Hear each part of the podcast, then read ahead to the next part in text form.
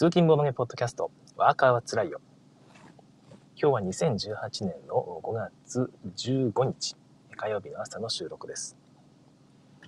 もう5月もですね、半ばに来まして、えー、いつの間にかですよね。本当に時間が経つのは早いなと、いつも思わされます。えー、今日はちなみに私、台車で通勤になっていまして、えー、昨日なんかあの夜、車検に出してからを車検に出してから帰ってきたという感じなんですよね。その時にもう台車を受け取って、まあ、今朝は台車で通勤ということでいつもと違う車なんですよね。ちょっとその運転がいつもと感覚が違うもので少し運転に気を取られがち。運転の方に集中しないとダメかなという感じになっているということでなんかその気を取られるような感じになってるかもしれないんですがすいませんけどもご容赦ください。本当はねちょっと大事を取って今日はあの収録お休みにした方がいいかなとか思ったんですけどももう何せね SDJ のノミネート作品発表ということで一応速報性を売りにしているというか速報性ぐらいしかね売りがない ポッドキャストなものでこれお休みにしたら何のためにやってるんだということになってしまうと思いまして思いましたね。今日はだいぶあれなんですけども、まあ、一応やろうかなというところです。はいということで今日はね早速本題の方に入っていこうと思っていますけどもとりあえずはい、えー、私の昨日の第97回かな？97回の放送だとどういう私は予想していたのかですが一応おさらいをすると KDJ はヘブンエール、そしてワトソンホームズ、もう一つがガンジスの反応でした。SDJ がクラスカリエルと、えっ、ー、と、あれは何でしたっけね。えっ、ー、と、なん 日本語名を忘れてしまったな。はい。えー、シリ滅裂か。はい。シリ滅裂というタイトルで、クラスカリエルとアズール、ノームの村と。あ、で、ノームの村じゃないのか。途中で切り替えて、メモアールにしたんですよね。MR の参考だったわけですけども、はい、結果はどうだったんでしょうかということで、えー、っと、結果を書いたメモがこの辺にある。はい、えー、ということで、結果もね、知ってる方が大多数というか、まあ、ほとんどの、これ聞いてる方はもう当然知ってると思うんですが、一応こちらでもご紹介します。KDJ の方がですね、一つ目、えー、クベドリンブルクの役医者、もう一つがガンシュンクレバー。そして、えー、皆さん期待のヘブンエールですよね。期待というか、皆さんが予想されていたヘブンエルという3本です。でこの3つがね、まあ、私結局ヘブンエルしか当たってなくて、もう全然ガンジスの反応の影も形もなかったんですけども、まあ、まあガンジスの反応は残念でしたけどもね、えー、まあ仕方がないのかなと。確か、あれってあれですよね、ブラント夫妻ですよね。だから、まあ、ブラント夫妻は、もうえん、えんちゃうかと。まあ、まあ、しばらくおとなしくしててもらおうかということなんじゃないかなという気はするんですけども、まあ、確かに目新しさという点で見ると、あれですよね、あの交差するという、得点トラックが交差するという部分しかなくて、まあ、あれがねそ、こまで目新しいかというとそうでもないというかですね、まあ、そこはちょっと弱かったのかなという気はしていますが、まあ、ただね、えー、多くの方に楽しめるゲームだと思うので、まあ、そこはまあいいかな。これまで通り進めていこうかなとは思っています。はい、えー、クベドリンブルクのヤブ医者についてなんですが私ねこれ、まあ、全然知らなくて先日の 10daysTV で初めて知ったタイトルなんですよね。日本に入ってきてないんですよね。まだわかんないですけども。でこれアークライトさんが早速日本語版出すよってこう宣伝されてたんでひょっとしたら結構前にももうあれしてたのかな？このなんか日本語版の予約をしていて、えー、まあ、それが正式に決定したという話なのか、まあ、とにかく日本に入ってくるのをこう防いでいたのかよく分かりませんけども。ひょっとして入ってきてましたかね？いや私まあわかん、まあ、なんで知らなかったんですけども。この作者があれですね、ザ・マインドとかを作っているウォルフガング・ワルシュですね。ウォルフガング・ワルシュという方が、デザイナー、新人デザイナーの方ですよね。彗星のごとく現れた新人デザイナー。この方が作ったゲームで、バックビルドですね。えー、袋を各自持っていて、これはあの、私全然遊んだこともなくて、あれ、ボードゲームメモさんの内容を見ただけなんですけども、各自袋を受け取り、その中に、まあ、たくさんの白いタイルが入っていると。でそれ以外にちょっと色付きのタイルが何個か入っていて、まあ、多分その色付きを取りたくてみんな引くんですけども手番に何枚引いてもいいと。でただしその白いタイルかな。外れを7枚以上引いてしまうとバーストということみたいです。何もできないのかな。なんか購入権を失うとかって書いてあったかな、まあ、そんな感じでまた新しいタイルを買っていって、えー、バッグに入れていくということだと思う。と気になるのが引いたタイルを捨てるのかまた袋に戻すのかがちょっと気になってるんですがどうなのかな、うん、引いたタイルのうちあれかな色付きだけ取って白いタイルはまた戻すんだろうか、まあ、何にしろバックビルドって私大好きなので、まあ、大好きなんだけどそこであんまり細かいマネジメントを要求されると面倒くさいということでオルレアンは微妙に not for me なんですがあの単純にバースト袋から引くバースト好きで、えそれでねデックビルドがバッグビルドが入っているというのはたまんないですよね。この2つの組み合わせは非常に面白いんじゃないかなと思っています、まあ、すごいですよねこのバルシュさん。バルシュはこれから本当に注目されていくデザイナーなんだろうなという気がします。クベドリンブルクの V 社早速欲しいなと思っているんですがまあアークライトさんから日本語版が出るということでそれを入手することになりそうです。言語依存なさそうですけどね。どうなんだろう。分かんないですね、はい、そして、えー、ガンシュンクレバー。ガンシュンクレバーもこちらはね何度か名前は拝見していたんですが紙ペンゲームですね。ダイス紙ペンゲーム。よくありがちなダイス紙ペンゲームで、うん、全く予想してなかったですよね。まあ、これ予想してた人何人か見たので、まあ、それなりにやっぱり面白いゲームなんだろうなと SDJ っぽい感じですね。あ、ちょっとその前にコメントをご紹介いたします。えー、なおさん、おはようございます。富良野は今日もいい天気、えー、ドライブ日和です。いいですね。えー、福井もいい、すごくいい天気ですね。えー、ドライブ日和と言え。昨日は北海道に旅行中の方と連絡が取れたので、えー、我が家で遊びましたと。ボードゲーム仲間ですかね。北海道に遊びに来たついでにボードゲームもできる。いや、いいですね。ボードゲームのつながりってなんか本当ありがたいですよね。うん、これまでその旅行先に一人で行ったとか考えた時に暇だろうなと思ってたんですがこれからはねなんかボードゲームそっちに行きますね誰か相手してくださいってねネットで言ったら、まあ、誰か相手してくれそうなそれぐらいの広がりがあって嬉しいですね砂川さんおはようございますということで彗星のごとく現れた新人デザイナーの話ね全然知らないんですけどね、この本当に、どっから現れたんですかね、この方。すごいですよね。えお母さんおはようございます。お久しぶりです。ということで、お久しぶりです。えお母さんのポッドキャストもね、え聞いてますので、えいつもなんか、最近なんか、あれですよね、また、えー、再開されて嬉しいなと思っています。滝沢正和さん、おはようございます。え幅のゲームには嫉妬しかありません。いやいやいやいや、いいじゃん。ヘクトルンも今大人気でいいじゃないですか。素晴らしい。まあでも本当にあの幅のゲームはいいですよね。今回幅のゲームってどれになるんだろう？うん。はい。で、清水さん、えー、清水さん？ラウンドの終わりに、清水さんってあの清水さんですか？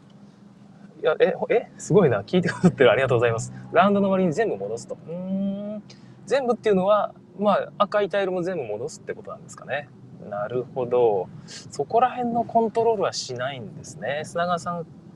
えっ、ー、と、ボードゲームのつながりありがたいですね。本当にありがたいですね。なるほど、なるほど。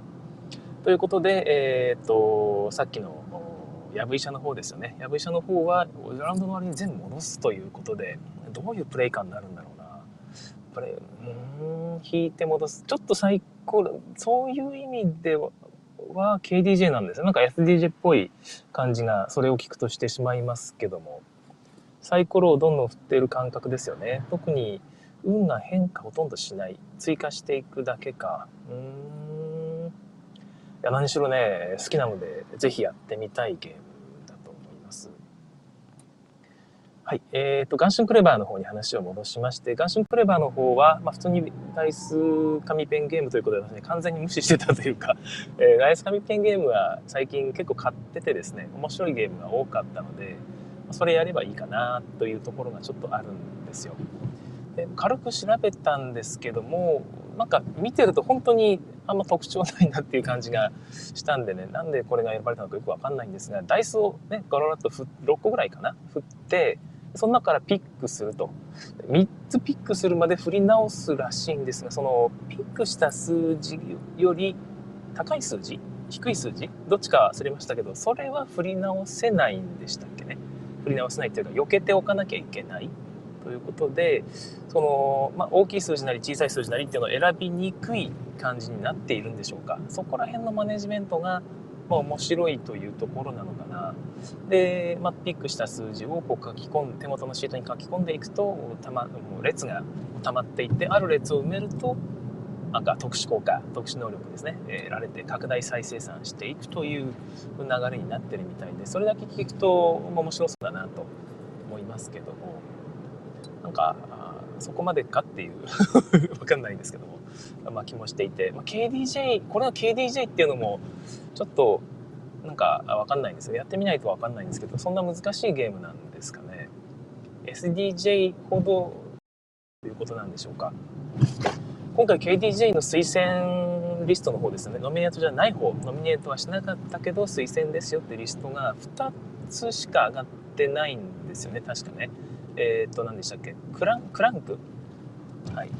クランクと、もう一個何だったかな？あと、さっき出て、出したんだけどな。忘れてしまったな。えー、なんか、もう一個あって2つぐらいしかなくて、もうちょっと普段はあったよなって思ってるんですよね。あ、パイオニアか。うんうんうん。パイオニアとクランクしかなくて、もう3つ4つ出てもいいのにということで、ひょっとしてあんまりなかったんですかね。まあ、不作と言ってしまうとあれなのかもしれないですけど、KDJ にちょうどハマるようなゲームがあんまりなかったので、まあ、ガンシュンクレバーなり、ヤブイシャなり、SDJ に選ばれてもおかしくないようなゲームがこっちの方にこう、まあ、シフトしてきてると。というか、あれかな？その審査員はもっとお前ら、もうちょっと簡単なゲーム作れやと。システムに凝りに凝りまくったややこしいゲームばっか作ってる場合じゃねえぞと。こんなもん作ってたら、こんなもんばっかり作ってたら、ゲームがどんどんどんどんね、シュリンクしていくぞと、市場が。という警告なのかなという気もしますね。うん、これぐらいが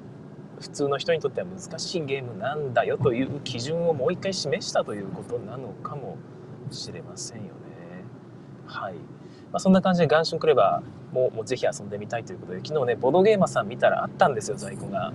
であったんですけどなんかたまたまそれ私自分の TwitterID でログインしていて TwitterID と住所とかまあ紐付けたくないじゃないですか。で、えー、ああ、やべやべ、今日ログアウトしてからにしようと思って、いくら探してもログアウトボタンが見つからないんですよ、ボドゲーマーさん。これログアウトできないのかと思って、で、まあ、あるのかもしれないですが、見つからなくて、もともとしてる間に売り切れちゃったんですよね。うん、ちょっと残念でしたけど、まあ、まあ別にまたどっかで手に入るかなという気はしています。ま、これも多分どっかが出すんだろうな。なんとなく、こちらもね、えー、アークライトさんが 取っていくんじゃないかという気がしているんですが、どうかな。ヘブンエールですね。もう一個の方ですね。もう一個はヘブンエール。えー、が選ばれたわけですけどもこちらは逆にねなんかえこんな難しいゲームを選んだんだというようなクエドエンブルクのヤブイシャガンシュンクレバーときてヘブンエールなんだなと。これだけ突然重いんですけども、まあ、ルール量いやでもルール量も十分多いとは思いますよね、まあ、KD SDJ でないのは確かなんですが、まあ、それぐらい無視できなかったということだと思いますね。なんか面白いこんだけ面白いのに無視するわけにいかないだろうという感じだったんじゃないでしょうか。ということでこの3つの中でどれが KDJ に選ばれるかというね、えー、このまた予想がこっからがまたね清水さんの本領発揮だと思っているんですけどもちなみに清水さんは2つ当てたのでしたっけ？クエドインブルクとヘブンエールの2つを当てたんでしたっけね。違ったかなこれすごいなと思ってやっぱ見てたんですけども。ヘブンエールはまあ選ばれない。えー、クエドインブルクかガンシュンクレバーだとすると、もうクエドインブルク一択じゃないですかね、これ。さすがに KDJ はヤブ医者一択ということになる気がするんですが、遊んでないので、ちょっと判断保留です。遊んでみてね、ヤブ医者遊んでみて、ふーんってなると、多分、ヤブ医者に決定ということだと思います。で、フェードインブックのヤブ医者遊んで、これ面白い面白いってなってしまう場合は逆にガンシュンクレバーかなという気がしてくるんですよね。その KDJ の傾向として。自分が、自分が死ぬほど面白い、うわ、面白いよ、これってなるようなゲームは多分選ばれない気がするんですよね。まあ、どうですかね。ということで、KDJ ですね、3つご紹介です。とにかく遊んでみたいですね。はい。えー、で、SDJ の方ですね。SDJ の方に入る前にコメントのご紹介です。なおさんから遊びに来た方は、遊びに来た、北海道に遊びに来た方ですね。先ほどの。ラジオのリスナーさんで、えー、海外からの旅行者だった。え、すごくないですか？これすごいですね。えー、えーと、なおとヒュッケなフラノトというね、ポッドキャストが、なおさんがされてるんですが、こちらのラジオリスナーさんで海外からの旅行者の方がいらっしゃったと。いや、素敵な話じゃないですか。いや、すごい。いや、こういう話を聞くとね、なんか、皆さんもっともっと、ポッドキャストやってほしいなという気がします。ひろしあんさん、おはようございます。えー、ゆっくり出勤の日で、えー、油断して出遅れましたと。あ、油断してというのは、こちらの、えー、ポッドキャストを聞くのがということですよね。いや、ありがとうございます。ゆっくりで大丈夫です。はい。え清水さん、えー、ソース、ヘブンとや V シャス。えー、しかし、元春クレバーって言った人の勝ちって感じがします。そうなんですよ。そうなんです。私、まあ3つ予想してヘブンしか当たってないんですけど、もう完全に敗北ですよね。こんなのは何にも誇れないし、まあ1個当てたぜイエーイって喜ぶ気にもならないです。普通に、まあ完全敗北という感じがしますね。まあ、元春クレバーってた人の勝ちっていうのは確かにそんな気がするな。あれを、あれが選ばれるなんて全く予想できなかったな。そうですね。はい。いや、でも、ちゃんとヤブ医者を選ばれたっていうのは、僕はすごいなと思います。ということで、SDJ の方に移りますけども、SDJ。はい。一つ目が、アズール。これは、もうね、私も当てたわけですけど、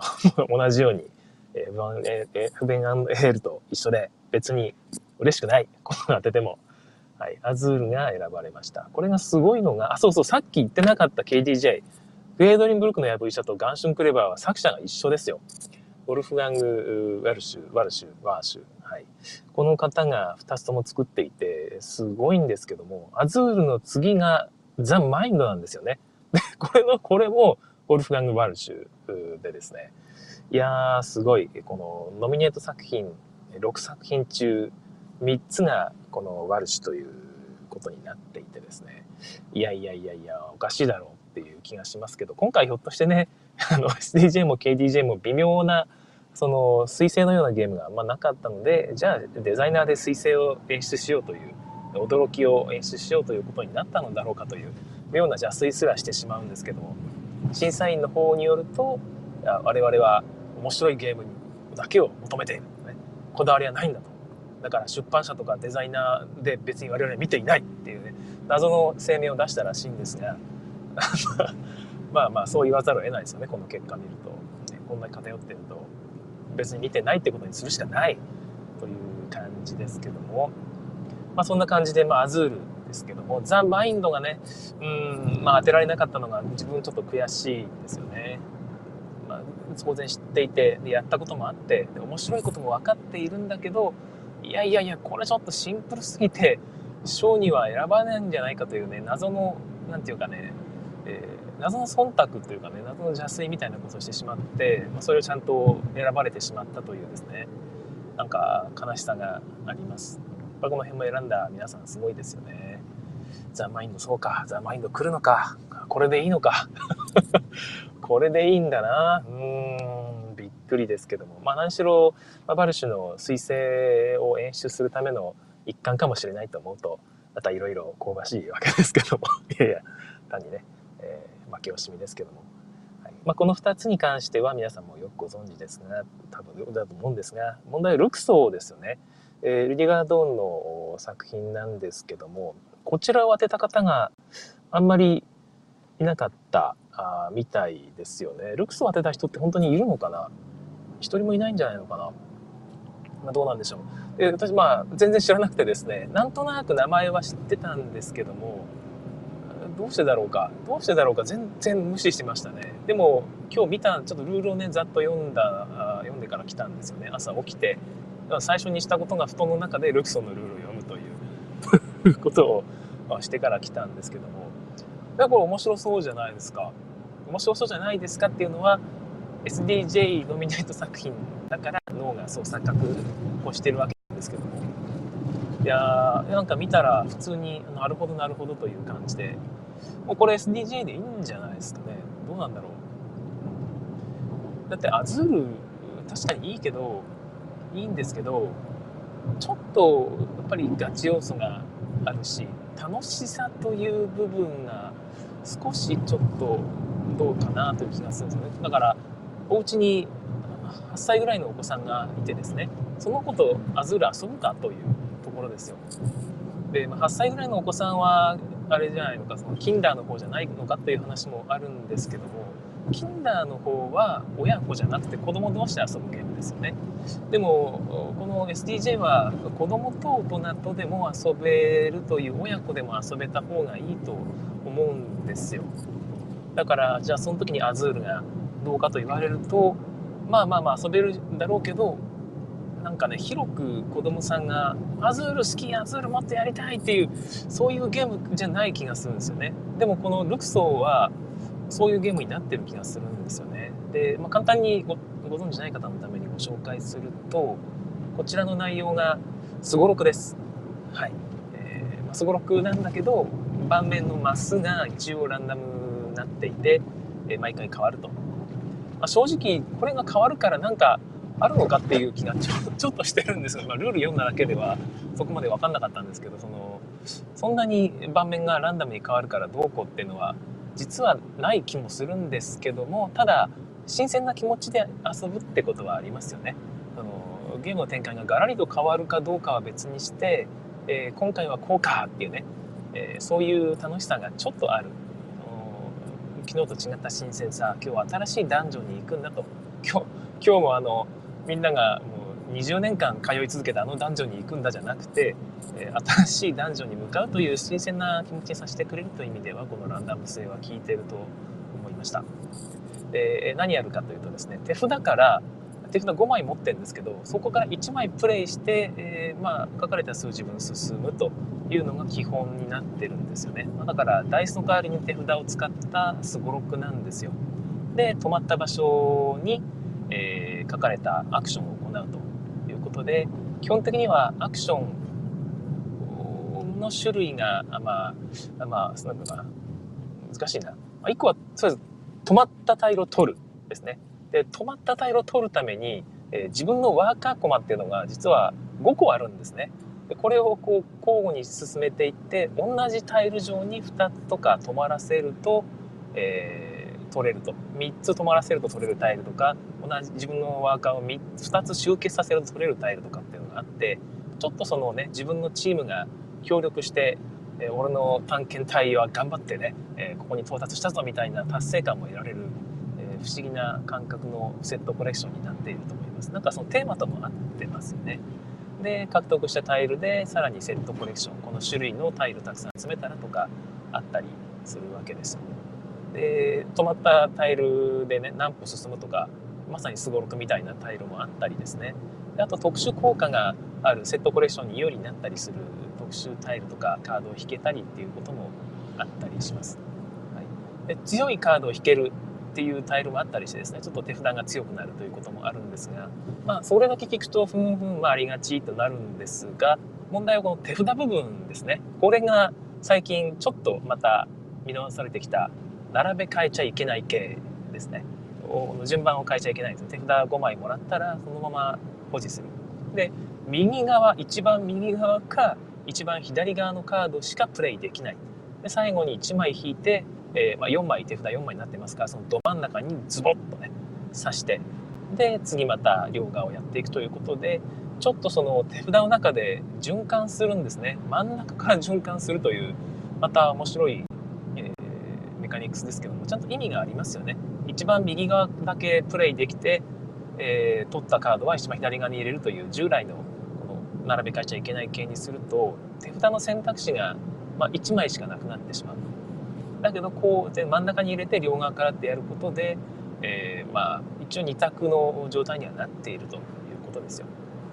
でさっき言ったように自分の駒ね、えー、複数5個あるわけですけどもこちらをこう同じ場所に集結させていくという感じのプレイになりますので、まあ、それを達成するために自分の手札の中である程度の予測なり計画が立てられると少しアクションプロットというか、まあ、そういうところもありますよね。え、これを真ん中に刺して右側をプレイすれば、えー、じゃあ2手番後にこっちをプレイできるはずだからみたいな感じですよね。そんなプレイがこう誘発できてしかも5枚しかないですからそんなにね、えー、後手番号例えばこれは手札が7枚とかって、えー、9枚とかになってくるともうわけわかんない、えー、ガチゲーになってきますけど5枚というところもねかなり抑えてるいい感じのファミリーゲームなんじゃないでしょうか。で別に子供はそこまで先読みしなくても適当にね真ん中に刺して、えやっていくということで楽しめると思いますし、えやってることはすごろくですから盤面見てねみんなに探検して休めるというところですよ。はい、で一応誰かのワーカー誰でもいいんですが2つがあその一番奥ですねすごろくの一番真ん中螺旋状になってて中央がゴールですけどもこちらに到達したらそれでゲームが終わるということになっていて、えー、まあ、ゆっくり進んだ方が基本的に集結とかね、えー、細かく調整しやすいんでいいんですが早く到達すると一応5点もらえるというふうになっていて、えー、まあいいですよね、まあ、奥の方にしかないタイルとかもあるのかな？よくわかんないんですけど。その辺も、まあ、うまく調整されていてさすがドーンだなという気がいたします。またとにかくそのボードゲームって面白いなっていうものをちゃんと表現してあるごく丁寧に作られた良いゲームだなというのが、まあ、なんか伝わってきました。一応 BGG でも7.8なんですよね。すごい結構高評価でなんであんまり騒がれてなかったんだろうなっていう気がしていますけど流通の問題なんですかね、まあ、私も結局 日本で流通したゲームしかあの基本的に知らないですから、まあ、それが、まあ、こういう形で知ることができてさすが SDJ ですよね、え、なんかさすが本当にさすがだなという気がたします。ということで3つご紹介してまいりましたが皆さんどうですかね、えー、当たりましたかね？あの予想。はい。で、SDJ の3つの中でどれが受賞するかなんですが、まあ、このルクソーなんじゃないかなという気が私はいたしました。アズールにしたらもちろんそれはやっぱりなんかそうだねというふうに納得すると思うんですがここでルクソを選ぶことでその SDJ の独特の視点というのを強調できると思いますし何て言うかな、まあ、実際 SDJ の思想にも合ってるようなゲームな気がしたので、まあ、現状のところはルクソとりあえず一回遊んでみたいなというところです。はいえーと、ここでコメントのコメントのご紹介です。ゆでピータンさん、おはようございます。え、今日は電車出勤なので、久しぶりにライブ拝聴します。ありがとうございます。今日は電車出勤、うん、なんか、車だったりすることもあるんですかね。いや、いいですよね。来る電車出勤たまには自分もしてみたいな。今日は本当はね電車にしようかなと思ったりもしたんですけども、はい、でついでなのでえっ、ー、とですねキンダーの方ですね。K K KDJ ではないんだけどキッズゲーム大賞の方のご紹介もしようかなと思ったんですが分かんないんですよね、えー、1つ目はパニックマンション。これはご存知の方もいますよね。10days ゲームズさんから日本語化されています。えっ、ー、と部屋が8個ぐらいかな。8個ぐらいに仕切られた縦に横4でしたっけ？3でしたっけ？に仕切られた、まあ、その箱が各自手渡されるんですよ。でそこに各部屋の間に穴が開いていて、まあ、その箱の中に入れた細かいコマみたいなやつをこうね傾けると右の方に入ったり左の方に入ったり、ね、下の方に移動したりってことができるそんな感じでコマをこうね実際に物理的に動かしながら移動していって、えー、目的の場所に到達させたら「パニックマンション!」ってねこう叫んで勝ちという、まあ、そんそういう簡単なゲームなんですね6歳以上になっていますけども、まあ、このゲーム前からちょっと気になっていたんですが私勘違いしててこれ1人用だと思ってたんですね。1人でも遊べるというだけで1人用じゃなかったと一応コンポーネントが4つ分ついてくるみたいで4人分ですね同時に4人で遊ぶゲームと聞いて、えー、まあ、っていうことを今朝知りましてああなんだじゃあ面白そうじゃないかとずっと一人でやるゲームなのかと思ってて、田中間さんまたマニアックなゲームを日本語化したなって思ってたんですよね。そうじゃなくて、普通に4人で競うゲームならば、それは面白いだろうっていうことでね、風花さんのブログ見て、えー、それに気づきまして、で、見たら、普通に Amazon にね、置いてあったんで、速攻ポチりました。はい、今朝の初、今朝のポチりは、そのパニックマンションでした。はい。えー、あとはあ、ファンケルシャツというのもあって、うん、これも、これ全然知らないですね。どういうゲームなんですかね。あと、絵文字塔っていう、えー、なんか、絵文字を使ったですかね。なんか、ゲームですかね。絵文字、絵文字桃源郷みたいな意味ですかね。わかりませんけど。感じですね。あ、そうそうそう、SDJ の推薦リストも、そういえば紹介してなかったんですが、5 minutes dungeon、全然知らないです。はい。えっ、ー、と、フェイスカーズ。こちらは、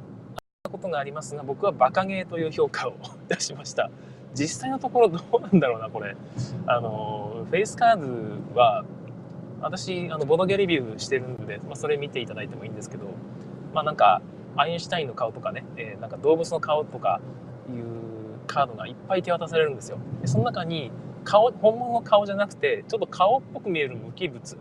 なんか写真とかで見てると顔に見えるとかあるじゃないですか。目玉、これ目玉に見える、これ鼻に見えるみたいな。そういう写真も置いてあったりするんですけども、まあ、それをバーッと渡されるんですね。その中で似てるなと。俺はこの2人は2つはでもいいですけど、この2枚のカードはすごく似てるわと。思ったカードを あの思えなくてもいいんです。思えなくてももう思うしかないんでとにかく俺はこの2つは似てると。いうふうに自信を持ってですね2つを選んでですね一応裏向きで、え出すと。で1枚は表で自分の前に置きもう1枚は裏向きのまま中央に出してください。全員がそれをやってですね、えー、混ぜる。でその後混ぜた中央のカードをバーッとね公開するんですけども手番順に、えー、俺はあなたが選んだペアはこれだと思う。自分の前に各自が出しているカードと中央に出されたその混ぜられたカードのうち1枚を選んでですねあなたのペアはこれでしょって当てるとお前何言ってんのそんなわけねえじゃんってねいうふうにみんなでお互いに言い合ってディスり合うというゲームですね。まあ実際 そうでもなくてすごいねというふうにま褒め合うこともできるわけですけどもそんな感じで、えー、本当に変なカードを選んだのにちゃんと当ててもらえたりもして、えー、なかなか面白いんですよね。でカテゴリーが一応人間動物無機物とあって動物と人間とかね人間と無機物みたいな感じで違うカテゴリー選んだ方が得点高いんだったかな、まあ、そんな感じでよりカオスな状況になる方が得点が高いといううまくその辺の誘導もされていてまあいいゲームなんだけど非常に結構無理ゲーじゃねって思う瞬間もあったりしてまあまあバカゲーの類かなという気がします。これが SDJ に選ばれるっていうのはちょっと意外だったりしましたね。あとは推薦リストとしてマジェスティ。うん、これ選ばれるんだな。はい。と、メモアールですね。メモアールはまあ推薦リスト入りは納得だと思います。と、サントリーニが推薦リスト。なるほど。これ KDJ の推薦じゃないんですね。へえ。あと、ウッドランズですね。ウッドランドも名前は聞いていたんですが、全然知らないゲームです。まあ、いろいろね、推薦リストの方が実は好みだったりしたりすることもあるので、ちょくちょくチェックしながらまた入手できるやつは入手していこうかなと思っています。はい、そんなわけで朝は年間キッズゲーム大賞ノミネートからパニックマンション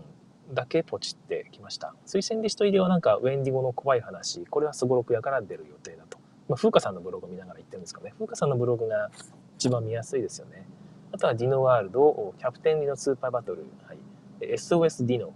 スピードカラーズ。スピードカラーズは日本語はすでにされていて、私も持っているんですが、なんか、なんかちょっと盛り上がりにかかるという、かけるというか、まあ、キッズゲームですからね、子供に一応してもらったんですけども、反応が微妙ではありましたね。ずなんかもっと塗ってたいとか、普通に他のカード欲しい、これを塗りたいって言ってですね、塗り絵タイムが始まってしまったので、ゲームとしてはどうなんだろうかという気がいたしました。ちなみに特別賞が発表されていたらしくですね、久々に、あんまり特別賞っていうのは最近なかったみたいですけども、特別賞としてパンデミックレガシーシーズン2が、えー、挙げられていましたね。これが特別賞になった理由っていうのがちょっとわからないですけども、なんでかな？なんでなんかな？しかも2ですよね。うん、まあ、それだけ面白かったということなんでしょうかね。2でも面白ければ、それはやっぱり紹介する価値があると考えたんでしょうか。何かしら意図があると思うんで、ここからね、また審査員が何を言いたいのかね、何をこう表現して、えー、こう世界に発信していきたいのかっていうのをその辺をね、ちょっと考えてみて、自分なりに、あの、なんか案を出してこういくとまた面白い考察ができたりするかもしれないですよね。はい、ということでコメントに戻りまして、えー、レピータンさん出勤から通勤でしたね。えー、すいません。はい。ごめんなさい。ちょっとわからない。なんだろう。つあ通出勤でなくて通勤だったということみたいですけど、でもまあ同じ意味かな。どうなんだろう。そういえば言葉が違うとまた意味も変わってくるんでしょうか。でもいいですよね。朝、電車通勤、私もまた久々にしたいです。あのゆったりした時間がいいんですよね。はい、えー、滝沢正和さん。あ、でも東京は、東は違うですけどね。完全に。満員電車に牛詰めですけど。滝沢正和さん、えー、人によって写真や絵の特徴のこだわりが違うから面白いですよね。そうなんですよね。あの、フェイスカード。うん、こちらは、フェイスカードはあれですよね。えっ、ー、と、ディアシュピールさんが日本語版を出されたのかな。出す予定なのかなこちらも入手が、ね、しやすくなっていて、まあ、日本のパブリッシャースモールパブリッシャーにかかわらず皆さんやっぱ目の付けどころがいいなという気がいたします。はい、えー、ということで大体全部ご紹介し終わりましたけども皆さんこれからこれからですよ本番は。はい、私も結局こっから一つを選ぶというのが何を選ぶかでこうあなたの何かが試されていると清水さんが何を選ぶかね、すごく気になってるんですよね。まさかアズール選んできたりしないですよね。どうなんですかね。いやー、どうだろう。でもね、ここでアズールを選ばなくて、答えがアズールだったらですね、これはもう、あもう1年間、また口を閉ざさざるを得ないというぐらいの勢いですけど、もし当てたら、アズールじゃないやつを当てたらですね、これは大きい顔できますよね。まあ、KDJ の方はヘブンエルじゃ僕はないと思ってるんですけども、どうかな。ここはまた面白いですよね。これはどれでもあり得る気がします。そういえば SDJ 何の話もしてませんでしたけど、ザ・マインドが選ばれる可能性はどうですかね。これ選ばれたら、僕はちょっと、まあでも、あり得るのかな？いや、どうかな？ザ・ゲームの衝撃再びですよね。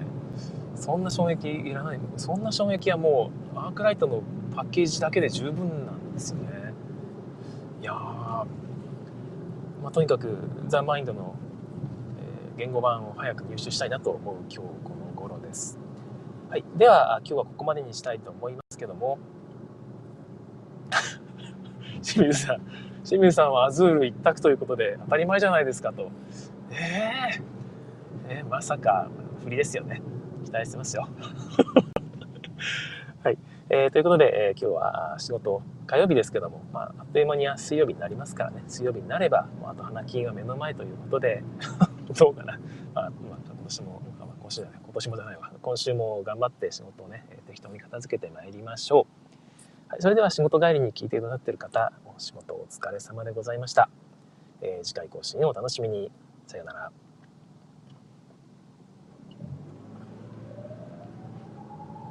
えということで、今日のおまけの時間となります。オンラインで聞いてる方のディレイですね、遅れ、遅延、こういうものを吸収するためのバッファとして適当なお話を3分間いたします。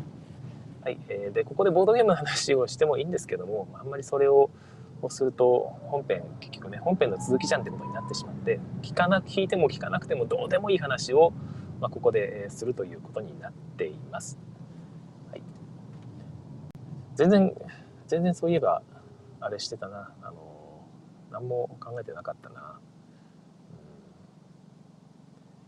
はい。なんか、あありますかね？結局、なんもないとね、ボードゲームの話になってしまいがちなんですよね。どうなんだろうな。うん、そういえば、こういう予想って、結局ボードゲーム話になってしまいますけど、日本ボードゲーム大賞ではあんまりされてないですよね。やっぱりまだまだ、あれなのかな。うん、日本ボードゲーム大賞も、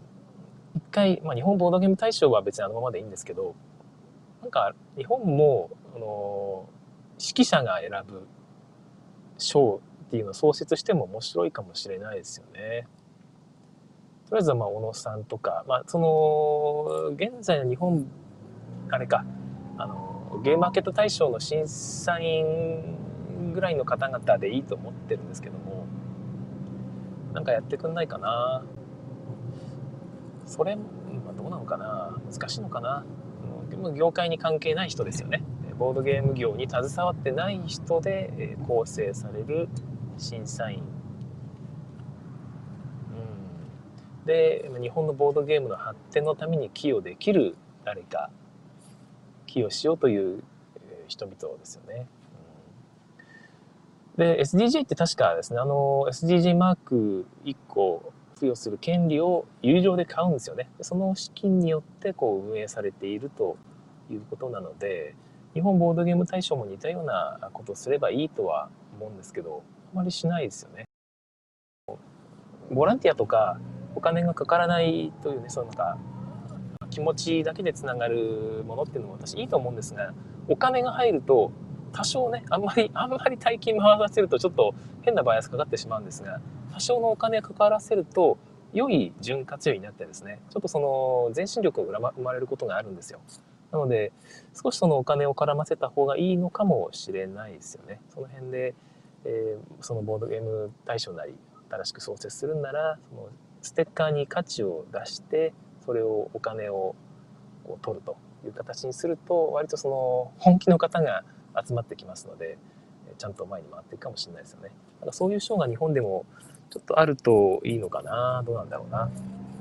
投票はちょっとね、結局マニアしかしないというのがあって、投票は投票で少しおかしい結果が出ちゃったりするんですよね。えー、こんなのも こんなのばっかり進めてても、どんどんどんどん尖っていくだけじゃないかということで、本当に SDJ の審査員のやり方というのはすごいし、まああれをこうね、長年続けてるっていうのは素晴らしいなと思います。えっ、ー、と、菅長さんからあテーマいただきました。もう今終わるところですけども、ボス立ての苦労とか終わりですかということで、ボス立ての苦労の話ね、えー、軽くしたいんですけども、最近ちょっといろいろとできてなくてですね、えー、まだネタがま溜まってないんですよね。うん。まあ、ボス立ても大事ですけど、ボス立てに欠かせないのがやっぱりね、奥さんのこう協力だと思うんですよね。えー、だからボス立ての前に、えー、ボツマ育て をちゃんとしないとダメじゃないかなと私は思います。はい。そこが肝心というところで、えー、締めたいと思います。はい。えー、それではですね、終わりたいと思います。えー、さよなら。